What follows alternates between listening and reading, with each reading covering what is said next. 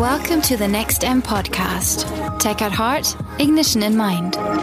Welcome. Here's the NextM podcast. My name is Lars Peters, and I have Professor Charles Spence with me. He is experimental psychologist at the University of Oxford and a gastrophysicist.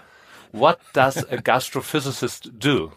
A gastrophysicist is interested in uh, food, in sort of gastronomy, so the nice high end of food, the tasty stuff um, but applies the psychology or the psychophysics to try and understand why food tastes as it does to us and what you can do to make it taste better, different, more memorable, more healthy, more stimulating. You name it.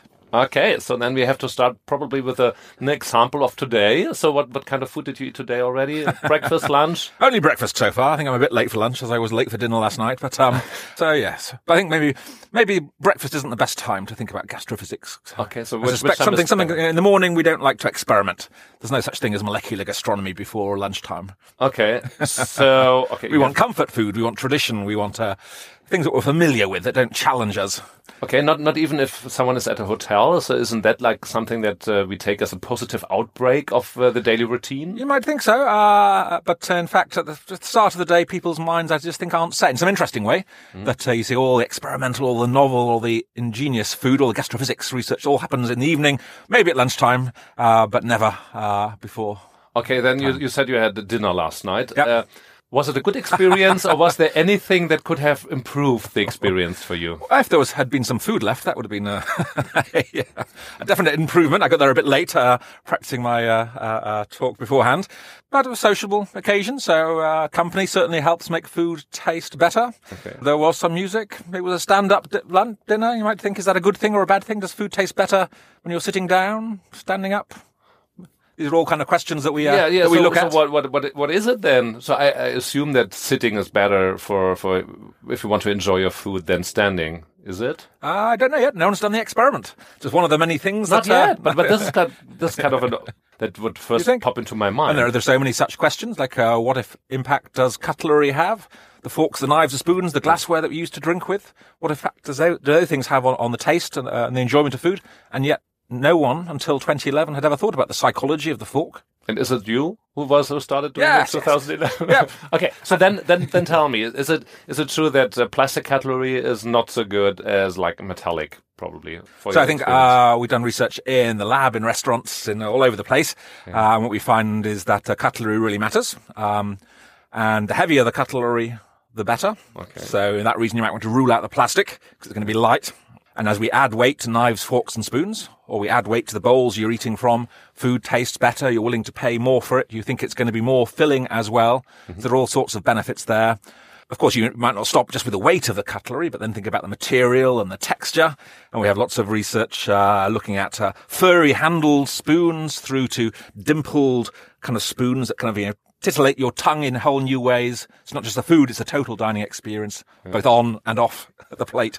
Okay, but is, is there any uh, recommendation that you could give, for instance, to a restaurant, to a restaurant or so, what they should do to make it a better experience for, for the customers or for the guests in the restaurant? So, so um, I mean, there are some chefs who say, ah, I don't like any of this gastrophysics, this science in the kitchen, this yeah. science of food. It's not for me. I like, you know, natural, organic, free range, locally sourced, all that sort of stuff. Uh, but then you look at where the restaurants are, and if they're still open and successful, quite often it's in you know fancy country houses, and they do have heavy cutlery. Intuitively, okay. they've kind of known some of this stuff. Yeah. Um, what we haven't seen yet is, I think, um, the use of sort of textured uh, cutlery. That is new. Mm. Um, but probably the single, single biggest thing I think for uh, restaurants and for chefs is to think about the, the, the sound or the music in the places in which we eat and drink. Because that is something that's kind of easy to change, yeah. reasonably easy to control. And yet too often you find chefs who care really passionately about the food that they're serving. Yeah. Um, and haven't let their manager put their iPod on and you're getting, you know, Bing Crosby singing Merry Christmas in June in an Indian restaurant. It's kind of all wrong in so many ways and so easy to have fixed. So is it better for an Italian than to, to really have Italian music and in a French restaurant, French music and in a German uh, restaurant? The uh, beer keller music, the beer keller music. yes. Of course. Uh, it certainly biases the choices we make quite dramatically so. We don't think it does. We say, no, I was always going to have a beer tonight or a bottle of French wine.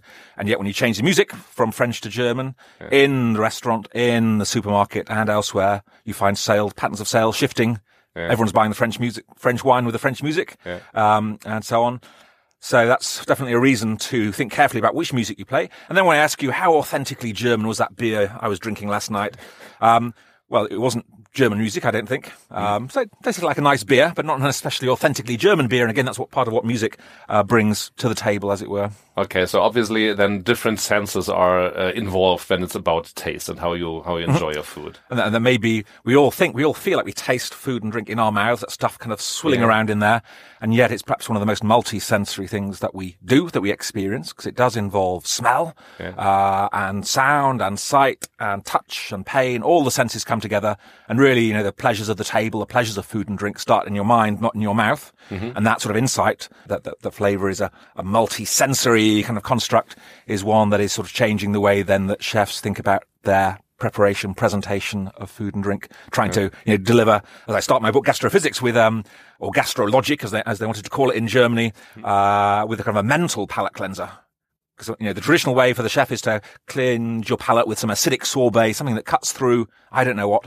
But to me, as a gastrophysicist, I think the tongue and the mouth is the least interesting bit of tasting. It's all in the head. And if you think like that way, then I want to get you in your mind into the right state of mind. And that's where we see a lot of innovative chefs, uh, from Europe and elsewhere, people like uh, Denis Martin, who deliberately try and elevate the mood as soon as the diners come to their very stiff and formal restaurants. And that mental palate cleanser is a very effective way of actually enhancing the tasting experience. More than the food itself, maybe. Uh, more than a, a lime sorbet, I suspect. Yeah, the lime sorbet. Is that uh, maybe also the reason that people, when they are testing like food or drinks blindfolded, that they might choose like a cheap product over the better product, or not even noticing what is their their, their favorite drink? Like even if they have a Coca Cola, Mm-hmm. Yep. Like the, the blind test, they, they still would say, "Oh yeah, the, the other one is really good as well." Is that the reason for that? Uh, in part, I think uh, we never really put anything in our mouth without looking at it first and thinking about what it might be. So our mind already sets flavour expectations. I think I'm going to like it. I think it's good quality. It's sweet. It's nutritious. It's fattening. Whatever it might be. Um, and those expectations that come before tasting kind of anchor the tasting experience we have. And when we put something in our mouth, we maybe taste it once, think about it for a moment, say, "Yep, that's what I thought it was going to be." And then what's what's my latest message or what's on the TV? So we really live in the world of our expectations as much as we do in our experience of flavour. And for that reason, when you go into a dine in the dark restaurant, when you start doing blind wine tasting or cola tasting, uh, when you take away all those kind of cues that guide expectation when you're tasting blind, uh, then it's a very different tasting experience. Um, and in those situations, you find, regardless of category, wine, champagne, baked beans, uh, you name it, people cannot pick their favorite brand in the blind taste test. They will discriminate some differences between the products, hopefully, uh, and the one that they like on that occasion say that must be my brand, even though it turns out very often uh, not to be. So it's kind of a, a shocking finding. We've done it in, in, in Champagne recently, having the, the Champagne book writers uh, who say, you know, the, the proportion of white and uh, uh, uh, uh, black grapes is really important to the um, final taste, and then put the champagnes in a black tasting glass, and they cannot pick Yeah. the most expensive one, and they cannot If they, pick if they the proportion can't of different grapes. so then, Yeah. then they need to see the bottle or Yeah, some yeah. some other hints. And once you know that, then you can start start having lots of fun by uh, miscoloring foods, as it were. so we, we just came back from uh, Barcelona, where we had 200 sommeliers and others from the the wine trade, and gave them a white wine, a glass of rosé wine, and a white wine coloured rosé, because everyone's drinking rosé these days, uh, and asked them what do they smell, what do they taste, uh, and the more experienced the sommelier or, or, or wine expert, the more the red colour in that white wine gave expectations, and hence they could smell and, and literally taste uh, the red fruits. Even though it was exactly though- the same Yeah, as before. they didn't smell it when So, it was a white. so that also maybe explain why a sommelier would have a look at the wine in the glass and then also decide on how good it is or not. Yep. Because and for the expert, when they see the wine, they, they can get far more um, expectations out. They can see how old the wine is, perhaps whether Right. the summer was hot, so on and so forth. Whereas, the, whereas the social drinker says, "Well, that's white or red," and that's all they get. And the more expectations you build up, the more then the colour can impact you and and uh, fool you if, if if that's what you want. And you also did some research uh, with the ongoing Brexit uh, that uh, food can help people give security, obviously. Yeah, you know, so I've been very interested in sort of food trends um, and seeing which ones sort of fit with um, kind of the mindset around the senses. On, on the one hand, we see a lot of stuff about uh, the increasing number of people who want to Instagram their food, and then how does that change the way that food is presented? On the one hand, through to kind of the opposite of Instagrammable food, which is um, the fondue. And it's kind of, you know, this sort of really ugly pot of bubbling cheese stuff. What's going on there? That's not Instagrammable at all. And yet it is increasingly popular, coming back into fashion in the UK, especially from its previous heyday back in the 60s and the 70s. Yeah. Um, so this has got me sort of thinking, what, what's going on there? Why has uh, fondue become so popular again in the UK? And I think it's partly maybe, it, it is sort of a sharing dish. Sharing plates are very much in, in fashion, but more importantly, I think it maybe is the kind of food, sort of links into gastro diplomacy, I want to call, where the kind of foods we eat send messages about the kind of people we are or, or who we're trying to connect with. And maybe we pick as our favorite food then something from sort of Switzerland. Yeah. That kind of has a, has a position relative to Europe that maybe we wish some of us wish to find ourselves in post uh, uh, Brexit.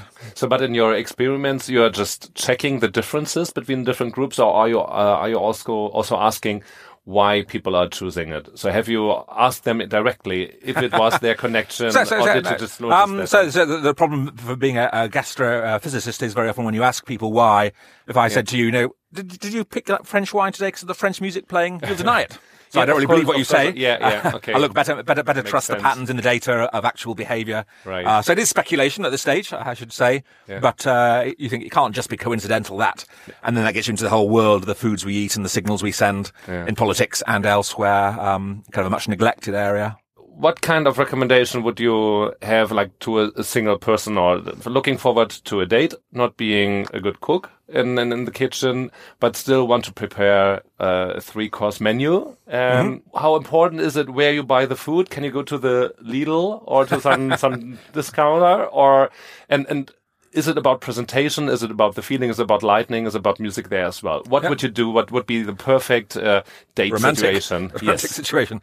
So we have consulted for a few TV shows on the perfect romantic uh, uh, dinner, how to kind of hack the senses of your uh, uh, of your date, perhaps your soon-to-be mate, um, uh, through um, off-the-plate influences. And that does involve lighting. It does involve music. It does involve the foods you eat. I don't think it matters so much where you buy the foods. 'cause again, I think in the blind taste test, if you don't know where things come from, Exactly. uh, you find it hard to discriminate. Uh, presently, I'm kind of really interested in oysters as um, a sort of historic uh, food of, of love and of seduction. You see it in paintings from the 16th and 17th century. But why should that food? What is it about it? Is it its visual appearance? Is it its sort of texture that reminds people of something, uh, or, or is there some sort of you know um, uh, chemical composition of the oysters that maybe? Well, it turns out that there is. There's something special in the oysters. At least Italian bunny rabbits are uh, more uh, fertile on a diet of oysters than, than on, on regular rabbit feed. So uh, maybe the same applies, extends to humans. We don't know for sure yet. Um, so there's partly that. I, I think also uh, lighting is sort of an interesting one. Um, I mean, we were told about um, uh, back in the 70s, the idea was the restaurants should kind of uh, give the impression of kind of, you know, what it was like for caveman and cavewoman. It should be dark. Uh, you can't see through the windows, uh, the candles, the fire. Um, and that seems to have very much changed today. I think today it's much more uh, brighter lighting, big windows, uh, and that notion that we should be back in the cave isn't necessarily correct. So, and then some of our work, what do I do myself uh, in in um, I think it's in gastrophysics or the next book on hacking the senses. Uh, I recommend uh, what I always used to do, which was serve uh, hot, spicy food. Yeah. Uh, and that way, uh, your mate date uh, will start sweating, your pupils will dilate, and it's very easy to misinterpret those signals. Wow, they really like me. I'm feeling so hot and flustered. No one thinks it's the food. They But misattribute. helping. Yeah, yeah. so that that's always good to know then, so that you can influence your date. Um, so obviously, what what you were describing um, is that the the people change a bit, or maybe tastes change. Not not of the food itself, but how we eat and what we think is important. But maybe the gastrophysical point of view is the same all over. Now talking about everything becoming digitalized nowadays, uh, artificial intelligence, for instance, will that change how we see food, how we take in food, what we are doing with that? So I'm very interested in, um, in the sort of area interface of technology and food. Um, I think the most interesting things sort of start out in some of the high-end Michelin-starred San Pellegrino-listed restaurants, um, but will hopefully percolate down to the mainstream or to hospital, to airline food uh, a few years thereafter. Um, and, and for me, it's, I mean, on the one hand, there's kind of amazing stuff coming out of the sort of uh, technology conferences in the Far East, but it is uh, stuff you'd have to buy and it's expensive and awkward and not very well designed. I'm much more interested in the kind of the ubiquitous technology that's around us, uh, the mobile devices, the um, the tablets, and thinking how can they be repositioned uh, for the food experience? Because that technology is there already. You don't have to buy anything, so there's a small cost of entry, uh, and it's very intelligent stuff. So that's driven us into the world of, for example, sonic seasoning on the one hand, which is we find that you can use music to season food. Right. Uh, make it sweeter, bring out the bitterness, sourness, whatever you might want, the creamy, spicy for that hot date. We've got some really spicy tracks now. Um, and you can uh, play that over your mobile device, the technology in your pocket, and yeah. season food without the calories. So that's one way. And we're currently thinking about, um, given that many uh, tablets are now um, waterproof, then presumably you can stick them in your dishwasher. Ah. Uh, and if you can stick them in your dishwasher, then why not plate off your tablet screen. Yeah. And you can see some chefs sort of playing that space, and we've got reasons why that might be a good idea because I know that, that your food will look better if you get the contrast with the plateware just right. Okay. And so while often that might be white, it's not always the case. But I don't have a rainbow full of, uh, of, of crockery in my cupboard, yeah. but if I can change the color of my screen to match, to bring out the best in the food that's on it, then we've got a functional reason for technology at uh, a table. And so things like that that I think are going to um, uh, are going to come on, are coming online already. There's, for start at the very high end restaurants, but I'm seeing a growing number of brands trying to bring out, bringing out sensory apps to enhance the consumer's experience of food and drinks products in the home, built on the science, built on the gastrophysics, but using technology uh, to do so. But will there ever be any place uh, or, or any technology that will beat a good dinner at your mom's place? so they're different. They're different. Well, you haven't tried my mother's cooking, but